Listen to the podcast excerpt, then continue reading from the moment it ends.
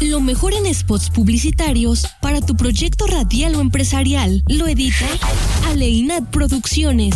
La mejor opción para ampliar tu proyecto o negocio. Tenemos la mejor calidad de sonido y edición. Interesados comunicarse al más 52 1 44 31 74 36 53. Precios adaptados a tu presupuesto. Aleinat Producciones, calidad y satisfacción para el cliente. El siguiente programa es patrocinado por Aleinat Producciones. La emisora no se hace responsable del mismo. La película inicia ahora y detrás de sus personajes está la magia. Los rostros de tus personajes favoritos están aquí en las voces del doblaje.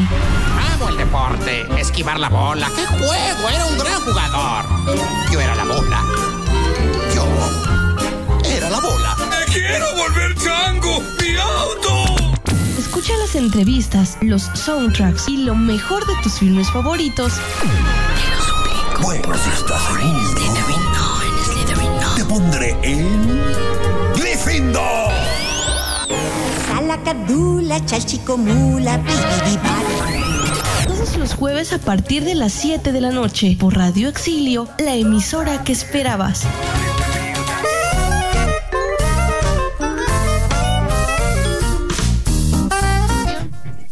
Espero que estén teniendo todos una excelente noche, iniciando en este segundo programa de las voces de El Doblaje.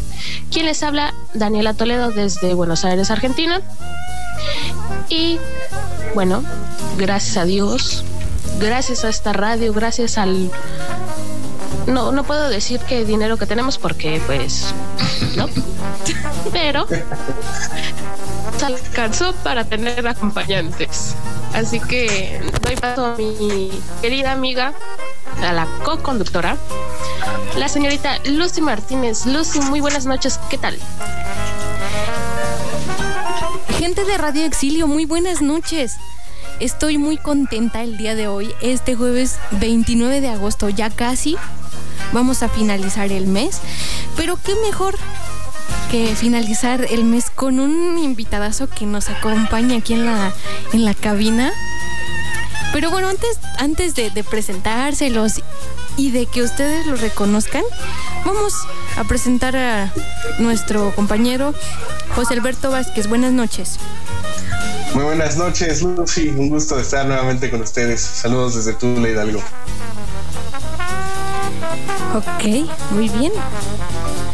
Y ahora sí, Dani. Preséntelo. Ay, señor. ¿Qué le parece, señorita? Ok. Si, si hacemos un poco de, de emoción. Muy bien. Si hacemos aquí la, la, la expectativa.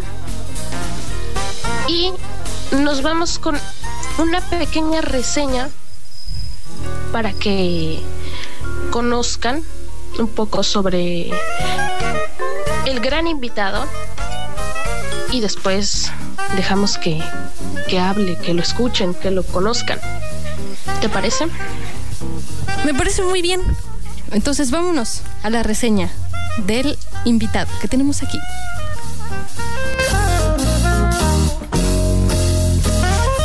Esta pequeña reseña y recuerden que están escuchando las voces de doblaje por Radio Exilio, la emisora que esperabas.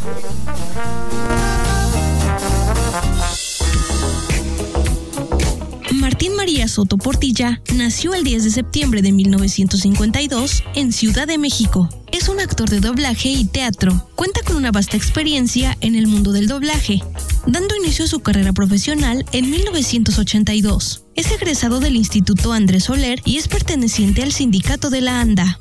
Ha participado en doblaje de voz en México y Estados Unidos. Actualmente se encuentra en estado activo. Ha participado en grandes series y películas, entre las que destacan Las chicas superpoderosas, cazafantasmas, una aventura extraordinaria, Drake y Josh, Jimmy Neutron, entre otros proyectos más. ¿Deseas conocer más acerca de esta impresionante trayectoria de este importante actor de doblaje? Quédate con nosotros y disfruta de la entrevista porque lo tenemos aquí en las voces del doblaje.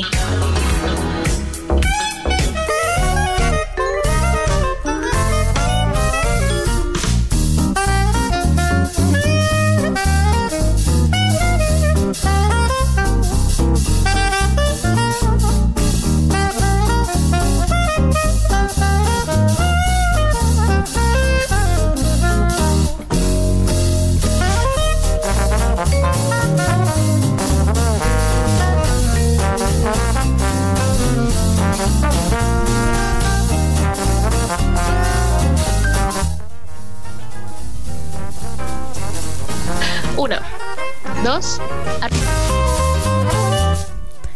¿Ya estamos de Y regreso? bueno. Ay, exactamente. Exactamente. Ay, ya, ya, me- estamos de regreso. Perdón. Así es. Y bueno, señorita, por ahí escuchamos un poquito sobre nuestro gran invitado. ¿Qué le parece si, si, si lo presentamos para que todos lo conozcan, todos lo escuchen y nos salude? Claro que sí. Entonces lo, lo presentemos. Y bueno, a ver si la gente lo, lo reconoce, ¿eh? porque. No sé. Vamos a presentar al señor Martín Soto. Buenas noches, es un gusto contar con su presencia. Buenas noches. Hola, igualmente es un gusto. Muchas gracias a ustedes por invitarme. Muy amables. No, al contrario, gracias a, a usted por su tiempo y por haber aceptado esta humilde invitación. Pues muy amables, de veras. Aquí estamos y eh, ustedes nada más me dicen qué es lo que procede. Muy bien.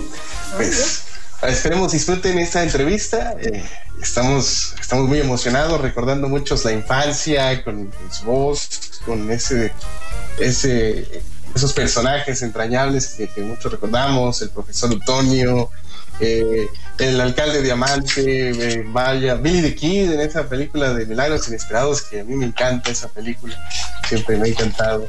Eh, vaya, vaya, tantos y tantos personajes, tantos eh, momentos que nos ha dado su voz y bueno, hoy tenemos la oportunidad de, conocerlo, de saber quién es, saber quién le gusta, ¿no? Así que Ah, muchas gracias. pues, gracias por aceptar esta invitación. Así es, yo creo que parte de esta entrevista y de este programa, el objetivo es que conozcamos a la persona, no tanto al actor, sino quién es, qué le gusta. Entonces esperemos que sea de su agrado. Y bueno, señorita Lucy, ¿qué te parece si empezamos? Perfecto. Entonces vamos a, a comenzar con la primer pregunta. ¿Cómo fueron sus inicios en el doblaje? En el doblaje. Bueno, pues realmente, este. Yo tomé clases de doblaje en la escuela de teatro de arte dramático. Eh, me las, me- las clases nos las daba eh, el maestro Fernando Álvarez, que fue después conocido generalmente como el maestrín, aunque en realidad fue maestro de muy pocos de nosotros. Todo el mundo le decía maestrín de gratis. El, maestro Álvarez es una persona, bueno, fue ella desgraciadamente falleció, una persona muy, muy profesional, muy seria. Eh, teníamos una hora de clase de doblaje a la semana, por lo cual pues era francamente mínimo lo que podíamos eh, practicar nosotros en la escuela. Eh, salí de la escuela de teatro hace muchísimos años, ustedes ninguno estaba ni siquiera programado para pisar este planeta, en 1975. Entonces, este, mi intención como actor era mm, vivir única y exclusivamente haciendo teatro. pero pues realmente era una fantasía, ¿no? Porque en realidad es muy difícil mantenerse de los ingresos que, que da el teatro. Antes todavía había funciones en México de martes a domingo. Ahora, si bien nos va, tenemos una función a la semana y, más, más como placer que como que como actividad de, eh, para ganarse la vida, ¿no? Este, entonces, em, en México hubo un problema, eh, qué raro, por corrupción en el sindicato de artistas. en México nunca hay corrupción y nunca hay impunidad. El, problema fue ese, que no solamente hubo corrupción en aquel comité ejecutivo, les estoy hablando de 1977, eh, un actor al que todos conocen seguramente, Enrique Lizalde, em, fue el líder de un grupo de artistas, de actores, que nos salimos de la Asociación Nacional de Actores en protesta por la corrupción.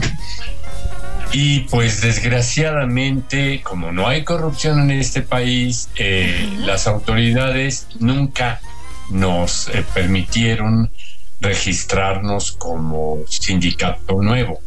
Se iba a llamar Sindicato de Actores Independientes. Así que este no nos quedó más remedio que regresar a la Asociación Nacional de Actores, la ANDA, pues casi casi que con la cabeza baja, ¿no? Y ese día que regresé, ya para entonces les estoy hablando de enero de 1982, me topé con tres amigos que hacen, hacen algunos, otros no, eh, doblaje. Uno de ellos fue Juan Alfonso Carralero, Maestrazo. El otro fue Jorge Santos. Maestro también, cabrón. Y otra actriz que hacía mucho doblaje entonces, pero después se dedicó a la televisión y, ya casi no hace doblaje, que se llama Patricia Martínez. Los tres me dijeron así, casi casi eh, sin ponerse de acuerdo, ve a doblaje, hay mucha chamba.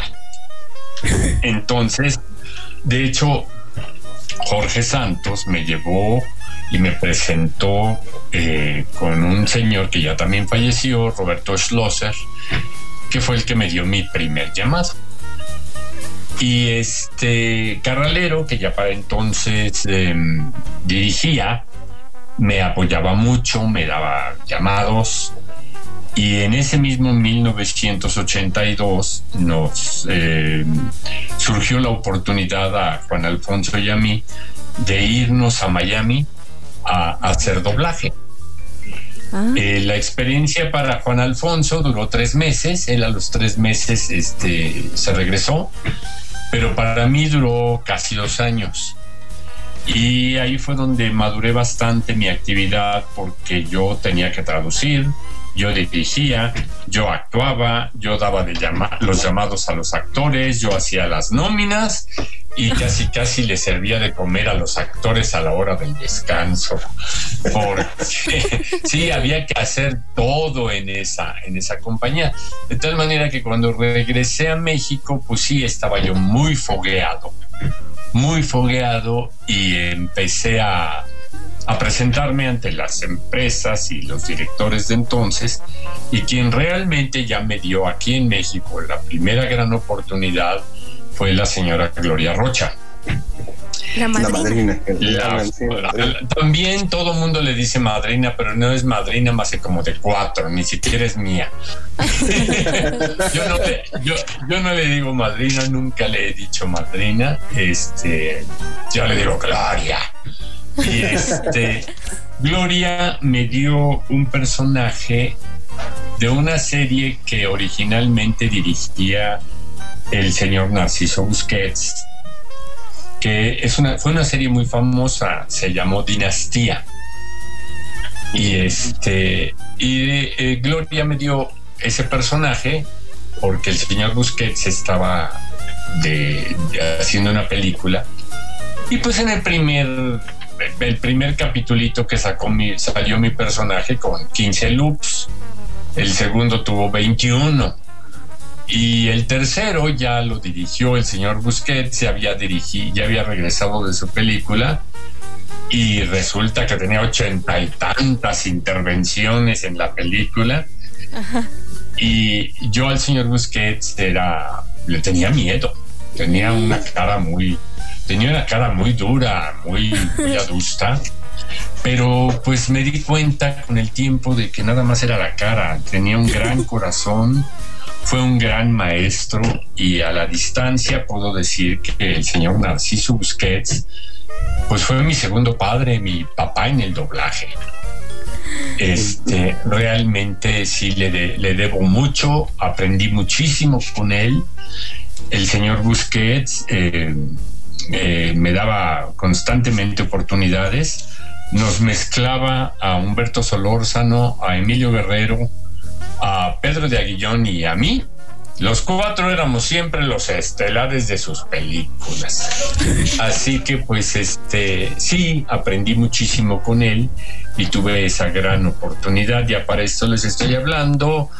Eh, que, que, estuve con el señor Busquets pues prácticamente hasta que falleció en 1988. Esos fueron los inicios. Ay, qué interesante. Y bueno, yo considero que a Lucy se le pasó, pero yo la primera pregunta que le hubiera hecho, ¿quién es Martín Soto? ¿Quién es? Martín Soto? Claro. Híjole, llevo Miren, estoy por cumplir 67 años y todavía no sé quién soy. todavía no me encuentro, pero este, tengo la esperanza de que el día de que tenga que rendir cuentas, este, pues ya sepa yo quién es Martín. No, mira, bromas aparte, este, pues te puedo decir que soy un hombre muy feliz. Em, porque mm, decidir ser actor en 1971 no era tan fácil como ahora. Ahora levanta uno piedra, levantas una piedra en la calle y te encuentras un actor. En aquel entonces era, era pues casi casi hasta vergonzoso. Eh, era mal visto los actores, este, no, no éramos. Eh, entonces eh, yo tuve una educación pues muy tradicional, muy de clase media. y, de pronto decir, pues yo no quiero nada en la vida más que ser actor. Me, costó, me costó mucho trabajo, pero pues finalmente conté con el respeto de mis padres hacia mi decisión y, y pues yo creo que nunca les entusiasmó mucho tener un hijo actor, pero tampoco se, se negaron, ¿no? Sí, claro. Así que, así que pues afortunadamente em, me respetaron y de hecho mis primeros años de vida profesional, pues si no hubiera sido por el apoyo de mis padres que nunca, nunca se opusieron, y, pues por lo menos yo llegaba en las noches a mi casa y abría el refrigerador y había comida y tenía yo ropa limpia. Y eso pues eh, es algo que también me hace un hombre muy feliz porque conté con el apoyo de mis padres, de mis hermanos. Y este y finalmente me siento también muy orgulloso porque no solamente hago lo que amo, sino que no me he tenido que rebajar ni que humillar para hacer, eh, para cumplir mi, profesión.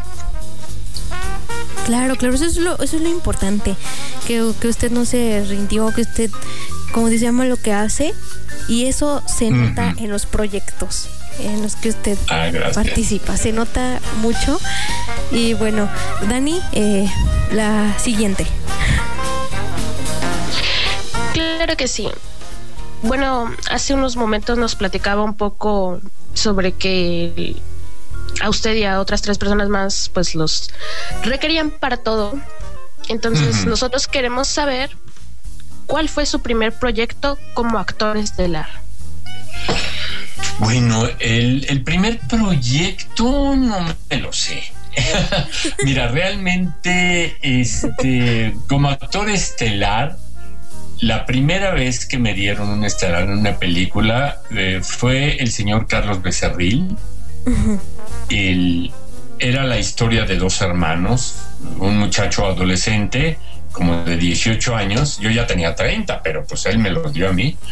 Y, y este y un niño, su hermano menor, que lo hizo un muchachillo muy simpático que desgraciadamente falleció muy joven, Gonzalo Curiel. Gonzalo Curiel, hermano de Eduardo Curiel, pero este, pues de hecho Eduardo nunca conoció a su hermano de hace tantos años que murió, que murió Gonzalo. Este, y era la historia de estos dos muchachitos, eh, una película totalmente intrascendente. Pero ya algo de peso fue una, una miniserie que se llamó Cain y Abel. Este, eso fue una novela norteamericana muy famosa en, a, fines de los 70, principios de los 80, este, jugando con los nombres de Caín y Abel, nada más que, nada más que en este caso era el apellido Cain y el nombre del personaje Abel. Y este Abel era un em, inmigrante polaco en los Estados Unidos y en esta miniserie eh, fue muy muy muy padre. También la dirigió el señor Narciso, Busquets. Y em, trataba de que llega el inmigrante polaco en la época de la Primera Guerra Mundial. Y casi casi desde el día en que llega a, Nueva York se topa con Kane y se caen mal. Kane era un, un muchacho rico en aquel entonces y, este, y le cayó mal. Entonces, em, la serie trataba de que Abel entra a trabajar pues, de garrotero en un hotel y era tan trabajador y tan eficiente que luego sube a mesero, luego a capitán de meseros, luego a gerente, y la serie, que era como de cuatro capítulos, termina cuando él ya era un magnate de la industria hotelera. Y constantemente a lo largo de los años se van encontrando Kane y Abel. Termina, eh, termina la serie, ya viejos los dos.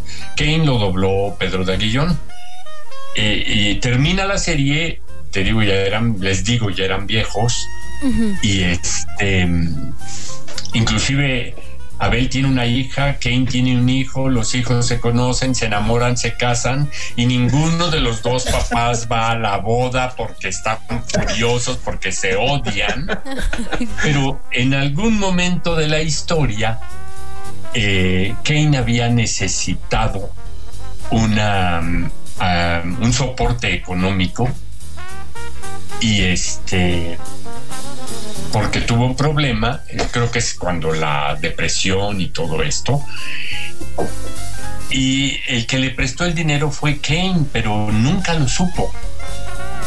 Entonces, entonces, este, em, en la serie, el que muere primero es Kane y hasta entonces se entera Abel que el que lo había ayudado había sido Kane. Y entonces le dice, pero ¿cómo es posible? Pudimos haber sido amigos y nos odiábamos toda la vida. Fue una serie muy, muy famosa en, aquel, en aquellos años y yo creo que, bueno, no creo, estoy seguro de que sí fue mi primer gran reto eh, en el doblaje no solamente porque empiezan de jovencitos y, terminan ancianos. Te digo, Kane de hecho muere. Yo, Pedro también, Pedro debe tener uno o dos años más que yo pues teníamos 30, 32 años, ¿no? Entonces hacer la voz desde adolescentes no nos, no nos costaba tanto trabajo. Claro. Pero de repente ya, ya, ya tenían la edad que yo tengo ahora, de 67, y entonces mueren ya ancianos pero aparte, Abel era polaco, entonces tenía que darle un acento de polaco, que es un acento que ya me conocen mucho porque lo he repetido en muchos personajes más. Sí, sí, sí. Este, fue, fue sin duda mi primera gran oportunidad. Eh, qué emoción, qué emoción. Increíble. Y es emocionante escuchar todo eso. Y, y bueno, aquí ahondando más en su, en su personalidad, ¿cuáles son sus pasatiempos? ¿Qué le gustan hacer en sus tiempos libres? Ahora ya nada. no, eh, mira, yo fui un verdadero adorador eh, del cine, un cinéfilo impresionante. Yo de, joven, así de adolescente, y veía cinco películas a la semana tranquilamente. Y este, después, eh, pues ya veía cuatro, luego tres, luego dos y ahora ya creo que voy cinco veces al cine al año.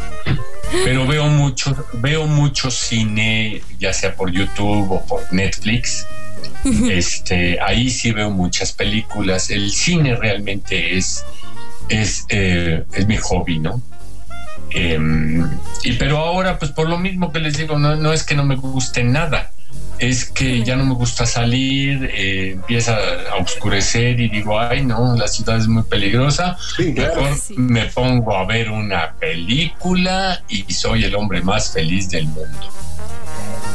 Excelente, no, pues qué, bonito.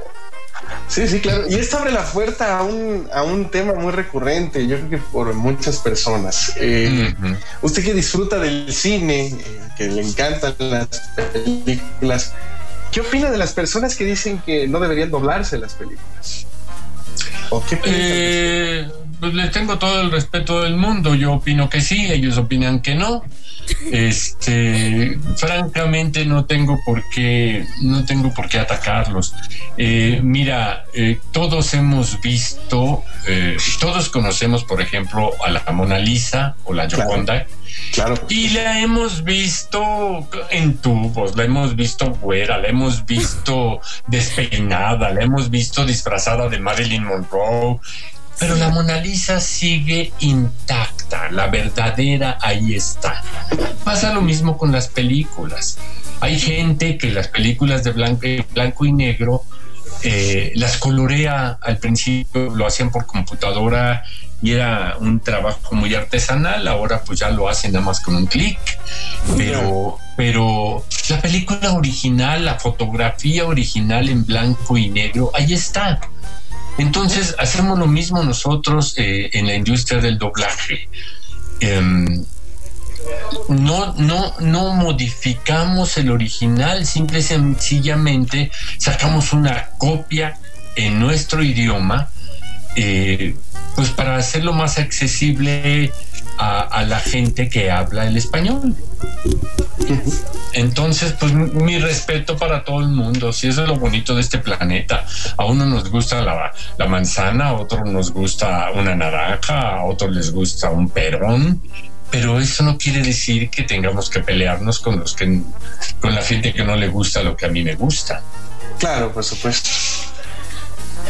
Y lo mejor es que se mantiene la esencia, ¿no? De esa, de esa película, se mantiene lo que el personaje trata de transmitir al, al, usuario en su Exactamente. es lo que es lo que importa, ¿no? Que se exprese. Exacto.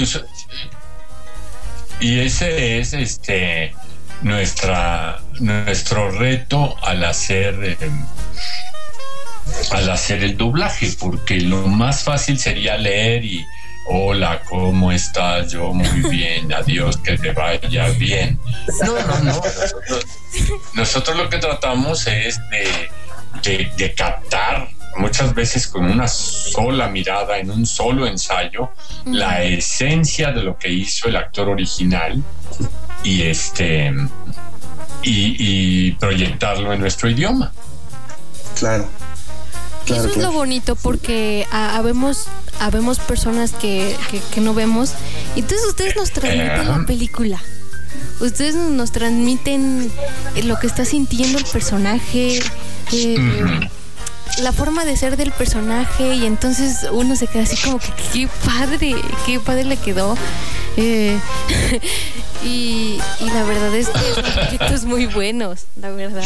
Digo, no se pierde la esencia como dice usted, pero a pues que, que sí necesitamos del trabajo de ustedes. muchas gracias y afortunadamente, si no, este, pues no sé qué estaría yo haciendo de mí en este planeta. y bueno, adelante Dani con la siguiente. ¿Qué les parece si antes de dar paso a la siguiente pregunta, les recordamos rápidamente que pueden seguirnos a través de nuestras redes sociales. Pueden buscar la fanpage en Facebook como Radio Exilio. En Twitter nos sigues como arroba Radio Exilio. Y alguna queja, alguna sugerencia, alguna pregunta para el invitado. El caballero aquí presente, Martín Soto. Pues pueden escribirnos a nuestro correo radioexiliomx.com y por ahí les estaremos dando lectura.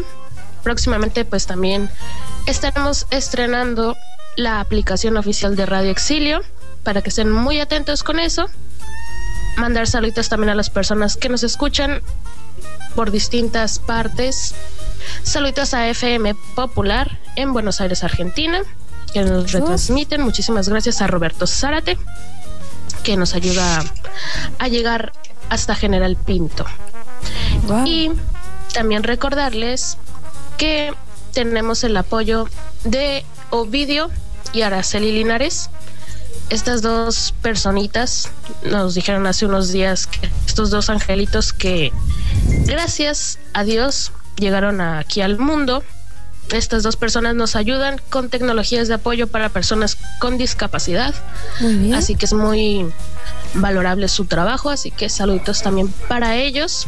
También próximamente estaremos dando por ahí sus correos para cualquier pregunta o consulta que les quieran hacer. Entonces, pues bueno, continuamos con las preguntitas. Exactamente. Y también eh, recordarles que la entrevista también va a estar en, en, YouTube, en el canal Las Voces del Doblaje. Y bueno, que, que se las compartiremos de, después de esta maravillosa entrevista. Y bueno, ahora sí, continuamos. Claro que sí. Y bueno, como decía Lucy, entrando un poco más en lo que es su personalidad, sus gustos. Si es que escucha, ¿qué tipo de música te gusta? Ay, pues mira, casi casi lo, que esté tranquilo, porque lo que les gusta a los jóvenes hoy en día estaba francamente muy loco. No, no, no, mira, este, pues creo que es muy variado.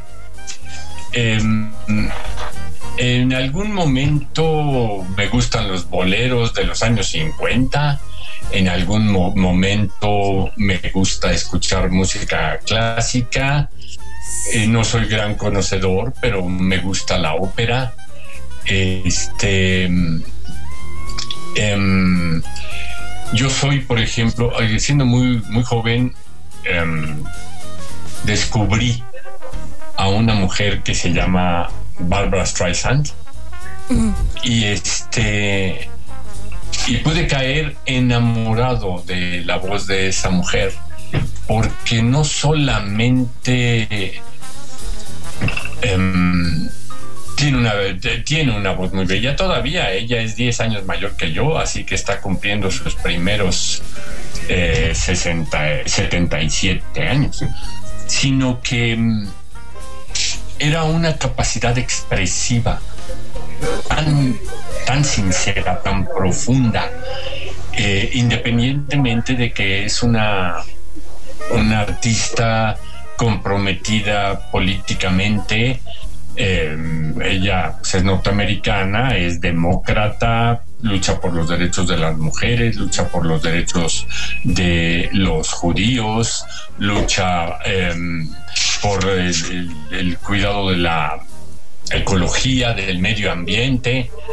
Y, y sí, definitivamente me parece una, una maravillosa artista y me volví pues un admirador de primer orden porque francamente me fascina todo lo que ha hecho. Tengo todos sus discos, son más de 40. y este, pero pues igual de pronto también escucho Pedro Infante, me encanta, Rocío Durcal y luego me pongo a, a, a, a lo que no me gusta es muy muy, este, así como de mucha salsa y esto. ¿no? El reggaetón me puede parecer espantoso, pero sí, no, no, no, francamente es ofensivo y es, pero, pero sí, sí es este es algo que, a mí me... Usted no tengo un gusto específico ni, ni, me clavo nada más con eso. De hecho, volviendo a mi gusto por el cine, pues eh, como les digo, yo iba hasta cinco veces al cine a la semana, pero en México no había tantos cines como ahora. Y este... Y y entonces un día veía yo una película de arte, al día siguiente veía una película del oeste, al día siguiente veía una película de la India María, al día siguiente veía una película francesa, en fin, solamente puedo, podía yo definir mi gusto si veía de todo. Porque si nada más veía yo un tipo de película, pues cómo iba yo a definir mis gustos. Entonces, em, eh, lo mismo me pasa con la música, ¿no? Yo te puedo decir que no me gusta el, el, el, reggaetón, pero porque francamente ya llega un momento en que no, no, pues, no es que no sea un mensaje que me llegue, es que no hay mensaje.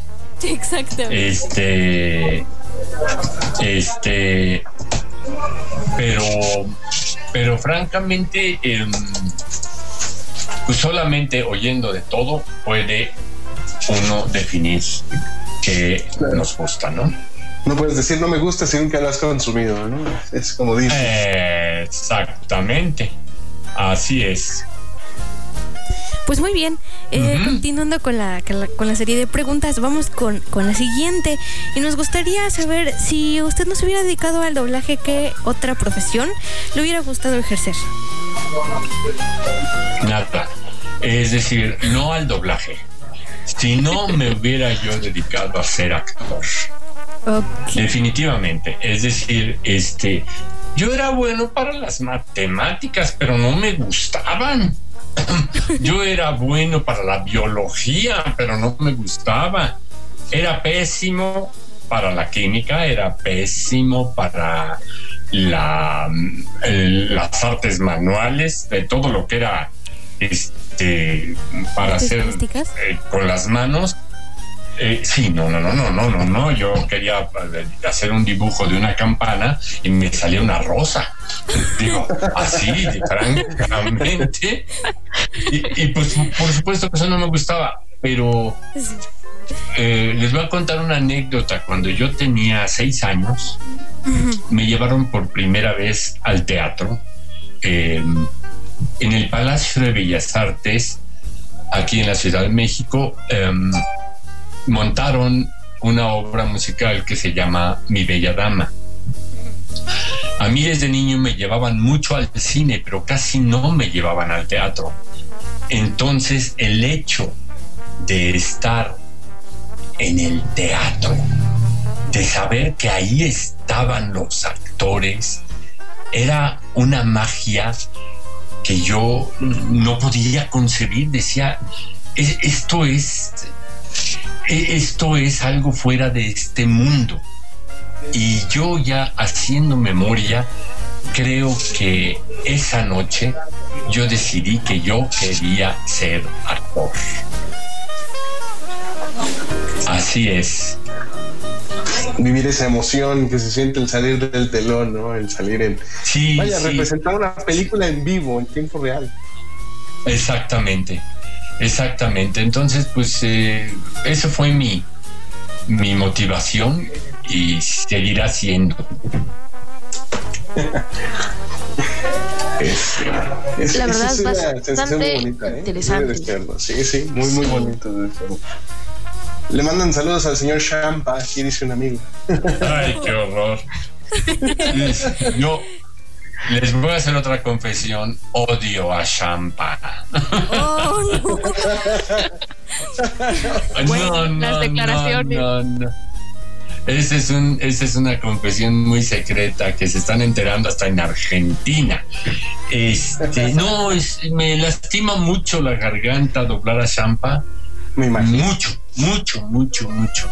Este, el, la personalidad que me pidió Eduardo Garza, el director, me, me lastima mucho la garganta. Entonces, eh, creo que no le agarré gusto a ese personaje nunca. nunca, nunca. El día que me dijeron, ese es el último, dije, ay, qué bueno. ¿Qué? ¿Se murió? Hay un Dios. Hay un Dios que me protege. Sí. Definitivamente. Lo libró. Que lo cuida. No, sí, Sí, no, no, no, no, no. Me, me ayudó. En Qué bueno. fin. Muy bien. Bueno, continuando con nuestro, nuestro entrevistado, que por ahí nos preguntaban que, que quién era. Para recordarles, estamos con Martín Soto.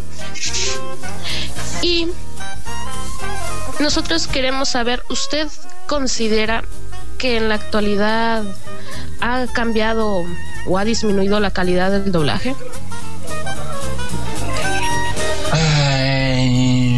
Es una pregunta muy difícil. Mira,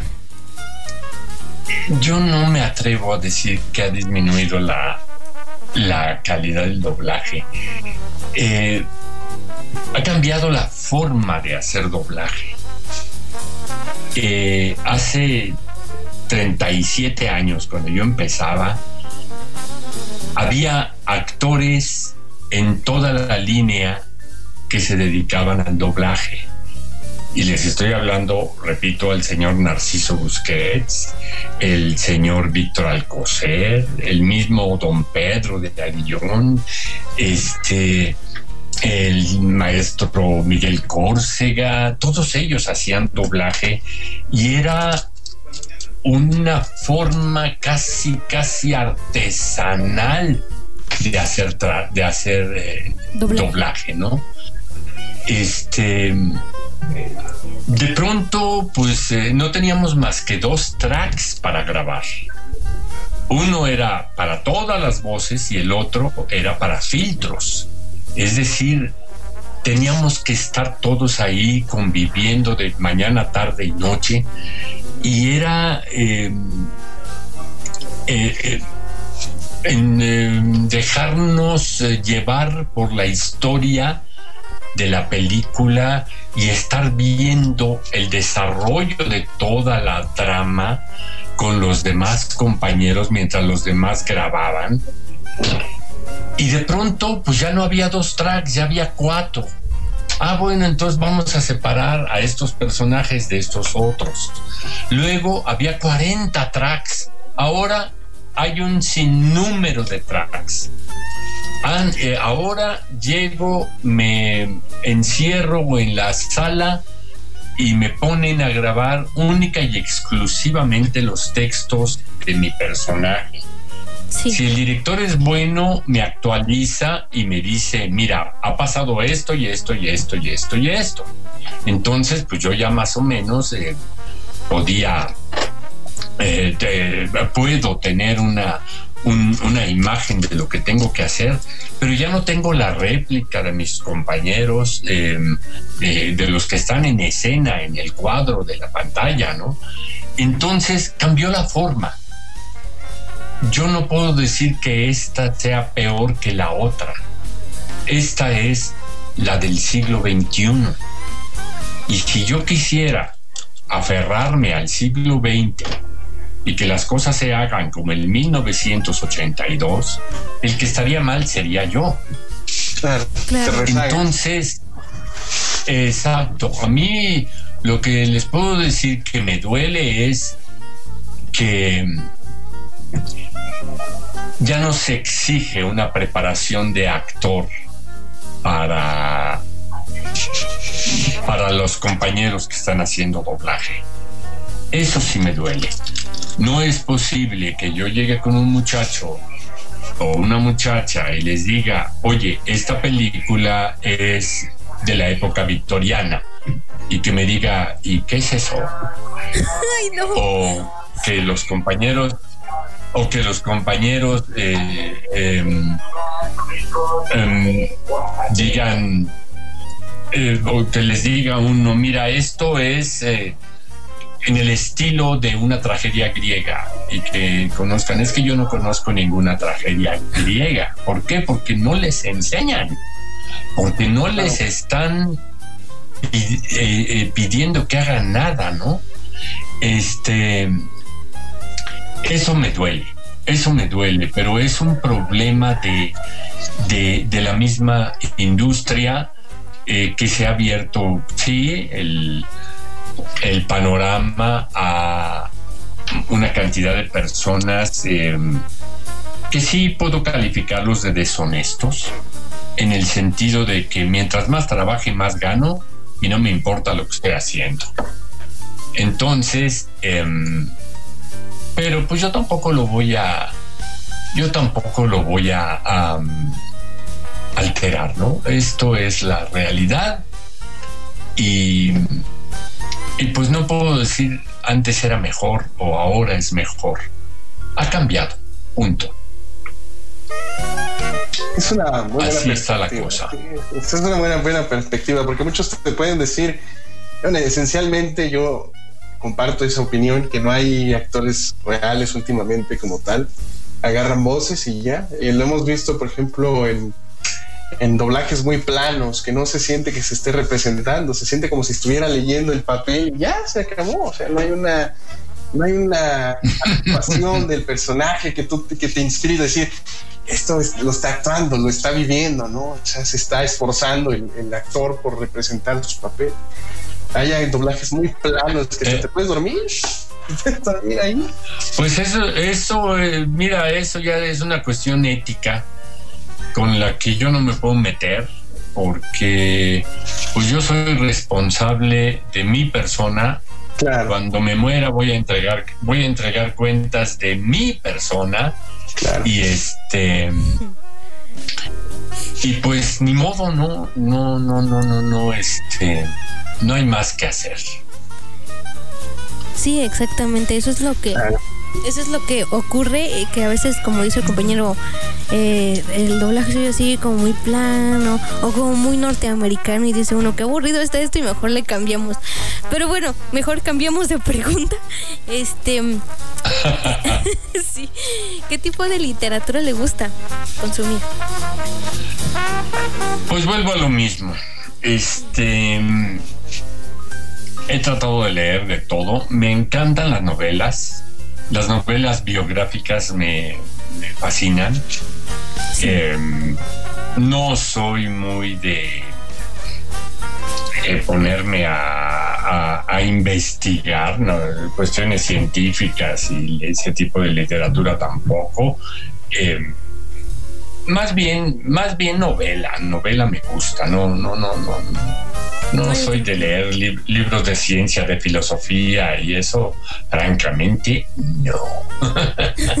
claro, va más con su personalidad, la, con la actuación con las novelas, el estudio de la lectura de... Eh, exactamente.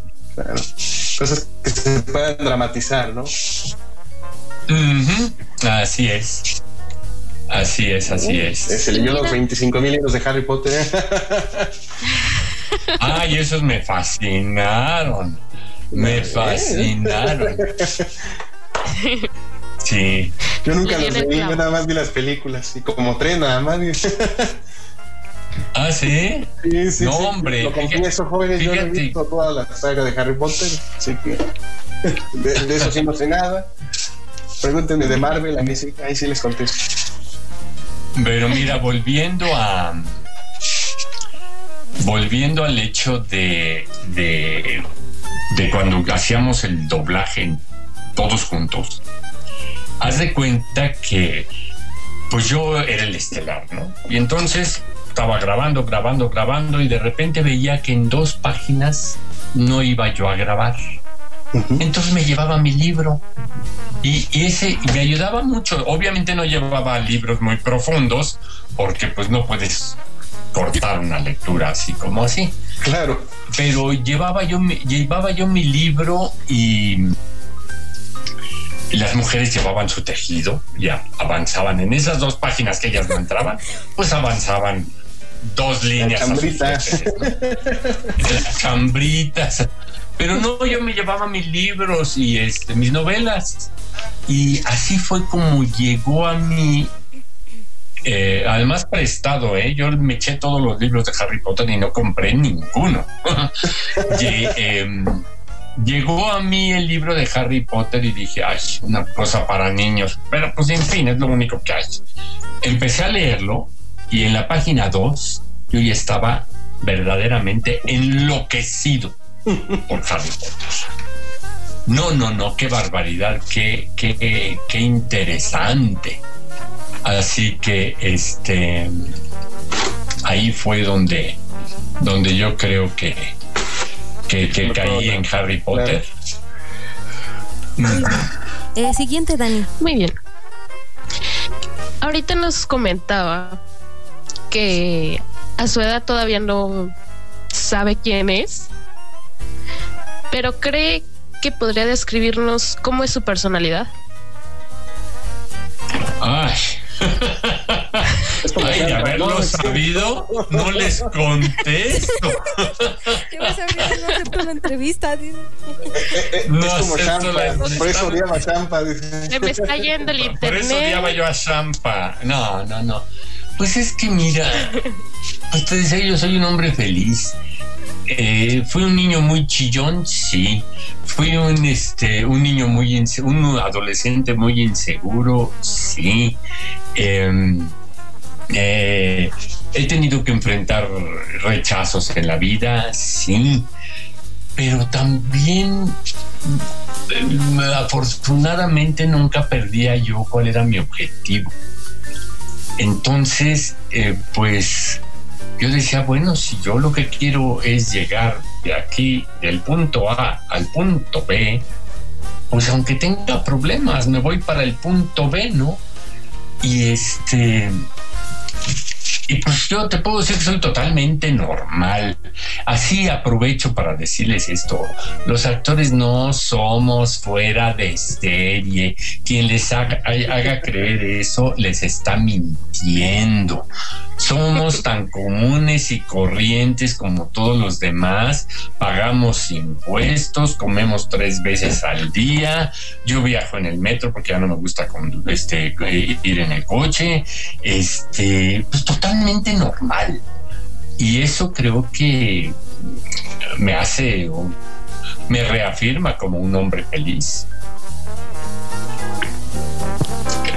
Muy bien. y se le nota, se le nota en la voz, se nota una persona que disfruta vivir, que, que le gusta sonreír, que en cada oportunidad me imagino yo que pues hasta le gusta un poquito la comedia, ¿no? es, es alguien que disfruta. Pues sí, pues digamos que sí. El que me encanta el drama. También me encanta el drama. ¿Qué más que la verdad?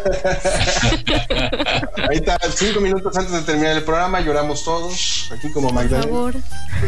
Muy bien. Qué barbaridad, ya se fue volando el tiempo. Sí. Y, y- y créame que, que, no- que- que nos faltaron eh, preguntas por hacer, pero es que el tiempo. Qué barbaridad. Sí. Pues no hay problema, me puedo ir hasta mañana, estoy en mi casa. Pero bueno. Aquí nos quedamos toda la noche. Claro, Exacto. ¿por qué no? Hasta que el cuerpo aguante, aquí hacemos Tenemos. Total. Sí, sí, sí, tenemos cinco minutos, entonces eh, hay que aprovecharlos porque si no, eh, nos ganan. Y bueno, entonces vamos con, vámonos con la, con la, con la pregunta número. Ya me perdí, ¿qué pregunta es? Pero bueno, ¿por qué en la serie de la, de la, de la, en la nueva serie de las chicas superpoderosas usted no formó parte del elenco y hizo el personaje del profesor? Ah, no, mira, eso la dirigió esta chica que se llama Betsabe. Muy linda, por cierto. Ella, sin que yo le pidiera la aclaración, me, me hizo la aclaración. En las voces originales cambiaron las voces. Ah, ok. Eh, eso fue lo que me dijo Betsabe. Y este Y entonces una condición de los que montaron aquí la, la bueno, los productores que, que, mandaron doblar la serie, dijeron, si cambiaron las voces en inglés, por favor cambien las voces en español. Claro. Así es. Es lo más natural, ¿no? O sea, es, un poquito raro, se escucharía raro que en inglés sean otras voces y en español sean las mismas. Exactamente. ¿Cuál es, el personaje que más lo ha marcado en cuanto a, doblaje? Que más diga usted, este es el que recuerdo más con un cariño especial por esto o esta razón. Que, más le haya gustado. Mira, es, son muchos. Yo, francamente, em, eh, por ejemplo, te puedo decir, este Abel le tengo un gran cariño por lo que les estaba yo comentando. Em, em, pero Mm, eh, Egon Spengler de los Cazafantasmas fue, fueron 10 años de grabar eso. Tim Allen también fueron 10 años. No, de, de, los Cazafantasmas creo que fueron 6. Además, eh, yo fui el único de los cuatro Cazafantasmas que nunca cambió de voz. Todos los demás sí cambiaron. Todos los demás cambiaron de voz. Entonces, exacto. Entonces, em, pues a mí me, para mí eso fue, fue muy, muy importante. Y em, el Conde Contar me puede parecer encantador.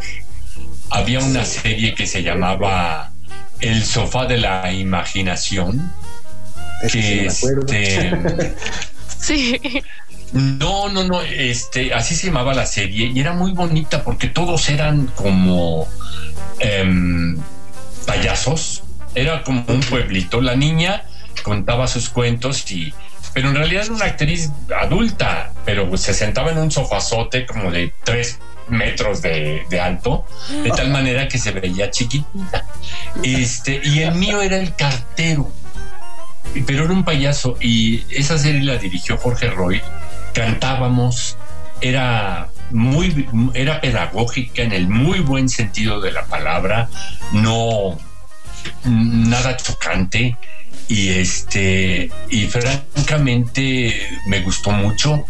Eh, el papá de Jimmy Neutron pues cómo no me va a gustar es un tonto y este es un es un tonto muy simpático.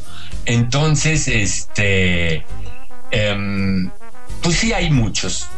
Eh, creo que también diría yo una tontería si les dijera, eh, el personaje preferido es el que estoy haciendo en este momento, porque el personaje que estoy haciendo en este momento no me gusta nada. Pero ni modo, nada más, nada más estoy haciendo un personaje y este y, y no me gusta, no me gusta como personaje, pero pues ni modo lo que estoy haciendo. Y este pues creo que podrían ser esos, ¿no? He hecho personajes muy interesantes. Em, como director dirigí una serie que se llamó eh, Six Feet Under, dos metros bajo tierra, le pusieron creo en español. Six Feet Under, que es una de las series más bien hechas que he visto yo en mi, en mi carrera. Em, y el persona, los personajes que llegué a ser ahí me, gustaban mucho también. Em, pero uno solo no podría decir. Mi personaje favorito en mi, en mi carrera artística lo he hecho en teatro. Ah, este, y pues realmente no hay muchas, muchas referencias em, de acuerdo a mi trabajo como actor pero son muchos a los que pues sí les agradezco a ustedes porque, porque han estado ahí conmigo a lo largo de los años. Como no, como recordar a Big Ben Healy. Creo que todos querían un papá como Big Ben. Más bien como, como Ben Healy, porque Big Ben era el malvado, el, el papá malvado. Sí, pues en fin, también he hecho unos personajes de malo que me han encantado este, ah. por lo complejo los personajes, porque les repito, en un segundito eh, tiene uno que, que captar lo que el actor tuvo semanas para entender y para reflejar y nosotros con la voz pues tenemos un ensayo y cuando mucho traes si, si, si es que si es que no nos queda la primera, pero a veces es un ensayo y, toma, ensayo y toma, ensayo y toma. Entonces, pero hice un tipo, por ejemplo, que violaba a su niñita de ocho años. Eso es terrible. Pero el personaje era tan interesante que en ese momento pues uno como actor tiene que amar a su personaje a pesar de que esté uno doblando a un verdadero patán. Sí, claro. Y, como actor yo recuerdo mucho esa película porque me costó mucho trabajo y hacerlo coherente, eh, pues, pues eh, es, ahí es donde está el oficio del actor, ¿no? Claro entras en la parte de decir esto yo no lo haría, pero ahora lo tengo eh, pero Por no, y en los ensayos decía, desgraciado, pero cómo no, graba. Y en ese momento, en ese momento yo tenía que defender a mi personaje. Vaya, qué intenso. Sí, así es. Es lo, que hace hermosa esta profesión. Claro, claro, es lo bueno, que vas intercalando entre uno y otro. Un día puede ser un desquiciado, ¿no? Maniático. Y al otro día un padre amoroso como, como Ben Hill. Exactamente. Exactamente. Muy bien, Dani, tienes la, la palabra, a ver qué. Ya nos va a correr. ahora sí que, por cuestiones de tiempo, ¿qué les parece si nos vamos con una última pregunta? Pero esta pregunta es como que pregunta con mensaje. Sí. Hace unos momentos usted mencionaba al personaje del conde. Y personalmente yo aprendí a contar con, con ese No, hombre, qué halago, qué halago, gracias. Entonces, y también viendo por ahí en las redes sociales YouTube, bendito YouTube, me encontré por ahí con un video eh, hablando sobre un poco de las voces de algunos de esos personajes. Entonces, la pregunta, ¿usted cree que en base a sus personajes infantiles, estos personajes les ha dejado una enseñanza a los niños de la actualidad? Yo creo que sí. Más bien voy a decir sí y me lo acabas de decir tú. Personalmente aprendí a contar con el conde contar. Eh, es un halago para mí, es un halago para mí, digo, la, mi, mi parte como actor que hace doblaje es mínima, porque antes hubo un creativo, eh, un actor, un director, que crearon todo eso y mi labor fue pues la mínima que es captarlo y transmitirlo en español para nuestro público de habla hispana. Eh, pero el hecho de que tú me digas eso me honra. He tenido oportunidad de conocer a, muchos de los eh, grandes admiradores de los cazafantasmas. Eh, hay, hay, grupos de cazafantasmas desperdigados por todo el planeta, sí.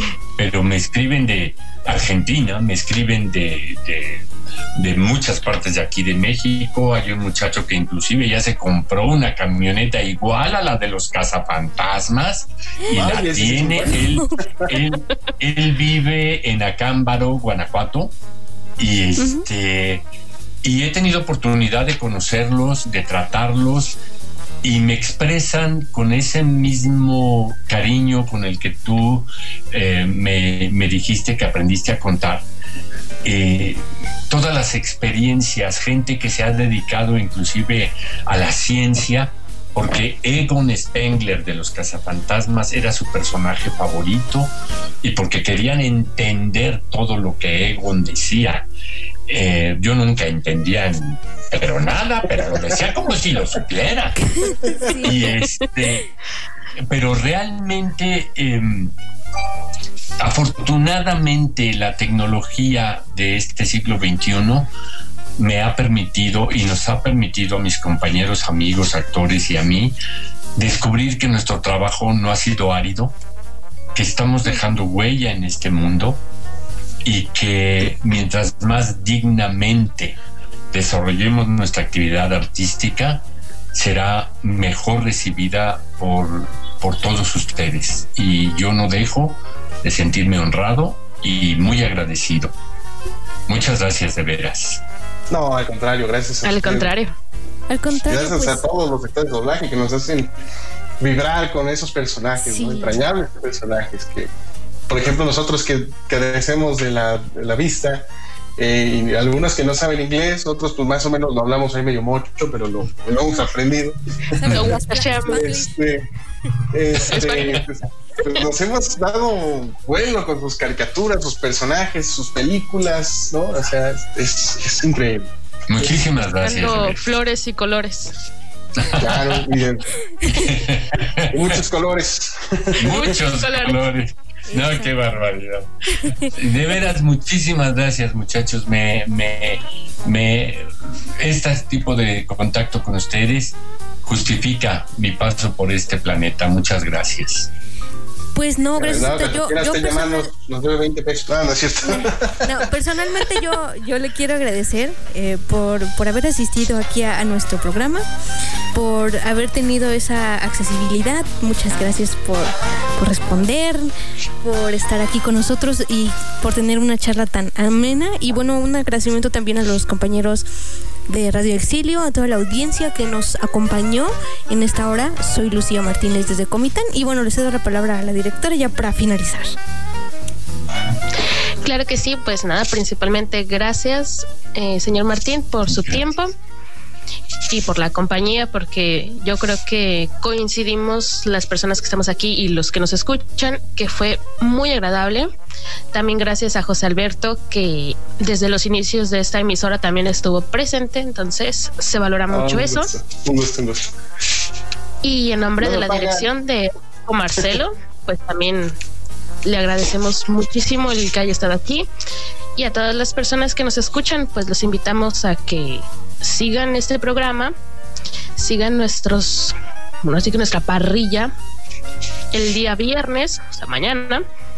Por ahí estaremos haciendo programa a partir de las 6 de la tarde hora México, 8 hora Argentina. Estará con nosotros el querido director Rodolfo haciendo el programa La Rodadora. Por mi parte y por parte de nosotros es todo. Les agradezco de todo corazón su compañía, esperando que tengan una excelente noche y los dejamos en compañía de Liberty DJ aquí en Radio Exilio, la emisora que esperabas. Hasta luego, hasta el jueves. Adiós, gracias.